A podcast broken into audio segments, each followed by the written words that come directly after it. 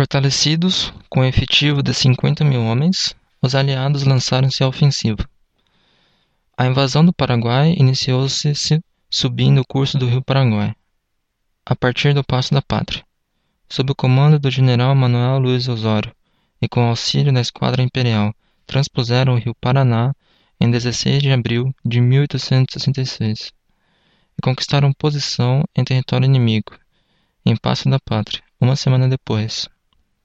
De abril de 1866 a julho de 1868, as operações militares se concentraram-se na confluência dos rios Paraguai e Paraná, onde estavam os principais pontos fortificados dos paraguaios.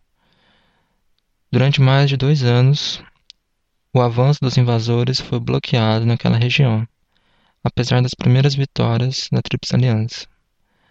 A primeira posição a ser tomada foi a fortaleza de Itapiru, após a Batalha do Passo da Pátria e a do Esterbaleco, 2 de maio, as forças aliadas acamparam nos pântanos de Tuiuti em 20 de maio, onde sofreram um ataque paraguaio quatro dias depois. A primeira Batalha de Tuiuti a maior batalha campal da história da América do Sul e uma das mais importantes e sangrentas do conflito, foi vencida pelos aliados em 24 de maio de 1866 e deixou um saldo de 10 mil mortos. Por motivos de saúde, em julho de 1866, Osório passou o comando do primeiro corpo do Exército Brasileiro ao general Polidoro da Fonseca Quintalina Jordão. Na mesma época, chegava ao teatro de operações o segundo Corpo do Exército, trazido do Rio Grande do Sul pelo Barão de Porto Alegre, dez mil homens.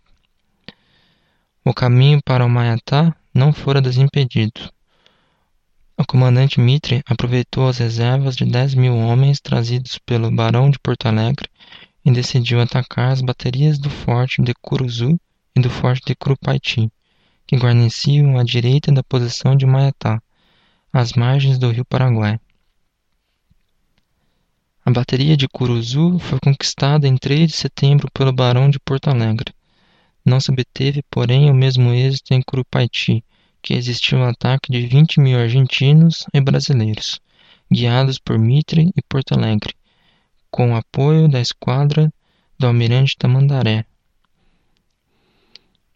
em 22 de setembro, os aliados foram dizimados pelo inimigo. Quase cinco mil homens morreram em poucas horas, na única vitória defensiva paraguaia em toda a campanha. Este ataque fracassado criou uma crise de comando e deteve o ataque dos aliados.